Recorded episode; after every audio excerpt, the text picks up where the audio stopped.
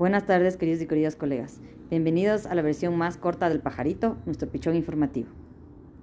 Durante el mes de febrero tomó lugar como evento uno de los hitos del programa SIS-2. Se trata del premio Hábitat.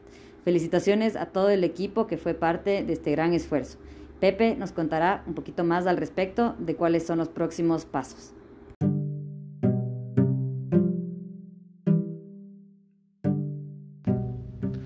Hace unos pocos días se realizó la premiación, el anuncio de los, de los ganadores del Premio Hábitat de Ecuador, eh, que fue una iniciativa eh, impulsada por la GIZ, apoyada por la GIZ, eh, pero liderada por el MIDUBI, quien, ah, quien fungió como Secretaría Técnica de un comité directivo conformado por el MIDUBI, el MATE, el MEF y, el BEDE, como una, una primera experiencia muy importante y muy interesante de trabajo intersectorial para lograr el desarrollo urbano sostenible.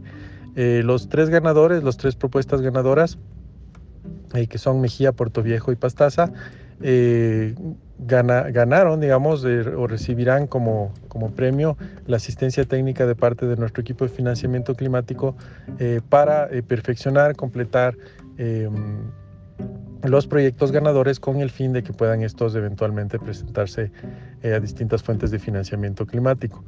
Em, Adicionalmente, eh, varios de los proyectos que no ganaron también entran a formar parte de, las carteras, eh, tanto de la cartera eh, de proyectos del BEDE como de la cartera de proyectos de del MATE en temas de financiamiento climático y de cambio climático. Y también el MIDUBI tiene interés de empezar a armar una cartera, cosa que es una novedad, de varios proyectos a los que también se dio una mención especial, con los que ellos como ministerio que quieren trabajar y ver de qué manera les pueden seguir apoyando. Y de esta manera eh, todos estos eh, ministerios eh, buscan implementar sus políticas públicas sectoriales, en especial la implementación de la Agenda de Hábitat Sostenible y, y del NDC o de contribuir al NDC desde el territorio.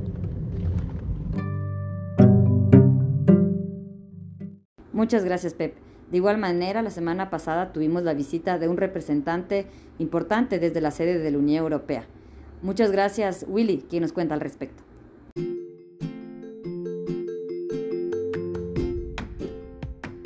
Hola, Richard, ¿cómo estás? Sí, para contarte que el viernes pasado, el 25 de febrero, acompañamos al señor Florian Lutiken, que es el jefe de equipo para Sudamérica de la División Regional de International Partnership de la Unión Europea, en la visita que él hizo al GAD Antonio Ante, donde estamos desarrollando el proyecto de agua saneamiento para Felicity. Allí nos recibió el alcalde, Rolando López, que presentó el proyecto, que consiste, bueno, muchos de ellos saben, en cinco fases y la construcción de cuatro, plantas de tratamiento de aguas residuales. Y es muy importante mencionar que el alcalde hizo hincapié que a pesar de que las condiciones financieras del BED han mejorado, pues esa se podría mejorar aún más teniendo en cuenta que este es un proyecto que tiene mucho impacto en los temas ambientales y sociales. Posteriormente a la presentación del alcalde, visitamos la planta de tratamiento existente que está en Chaltura y ahí es donde acabamos este, la visita. Además, durante todo el viaje aprovechamos para conversar sobre la extensión del programa Felicity, que si Dios quiere se puede el próximo año, y también la posibilidad de que la Unión Europea nos apoye en el plan de mentores de cambio climático que estamos desarrollando en el marco del programa CISLOS.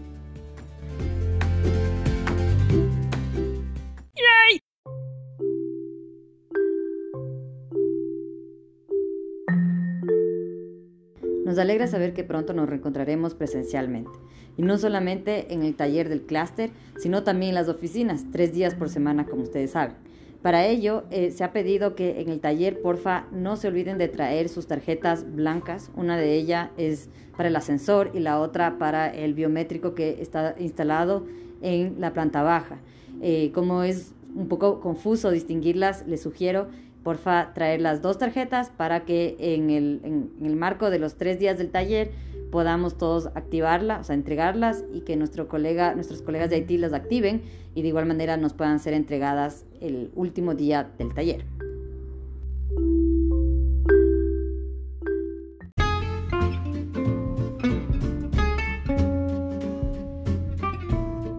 Adicionalmente, el retorno presencial a las oficinas es una forma bastante práctica de dinamizar nuestras reuniones de equipo.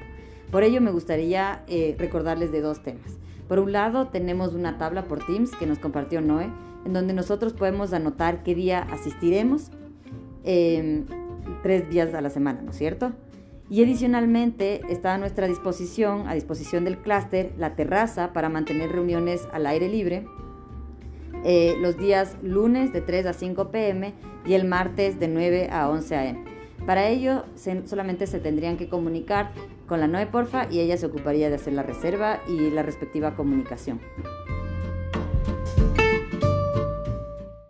Y eso ha sido todo por hoy. Muchas gracias por escucharnos. Que tengan un lindo fin de y hasta prontito.